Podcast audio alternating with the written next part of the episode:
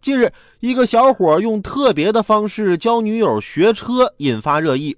小伙为帮女友练车呀，可谓是煞费苦心，连逛超市都不忘利用购物车来教科目二，就是让女朋友坐在超市的购物车里边，手里拿个盆儿当方向盘。小伙说了，担心女友练不好车会变成女司机，害人害己。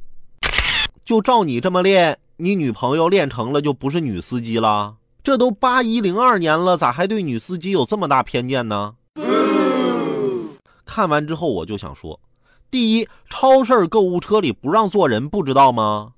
第二，你拿个盆儿能练出个啥来呀？跟开车能一样吗？秀恩爱呀，没问题，但也请注意素质。看到这儿，让我想起我练车那会儿。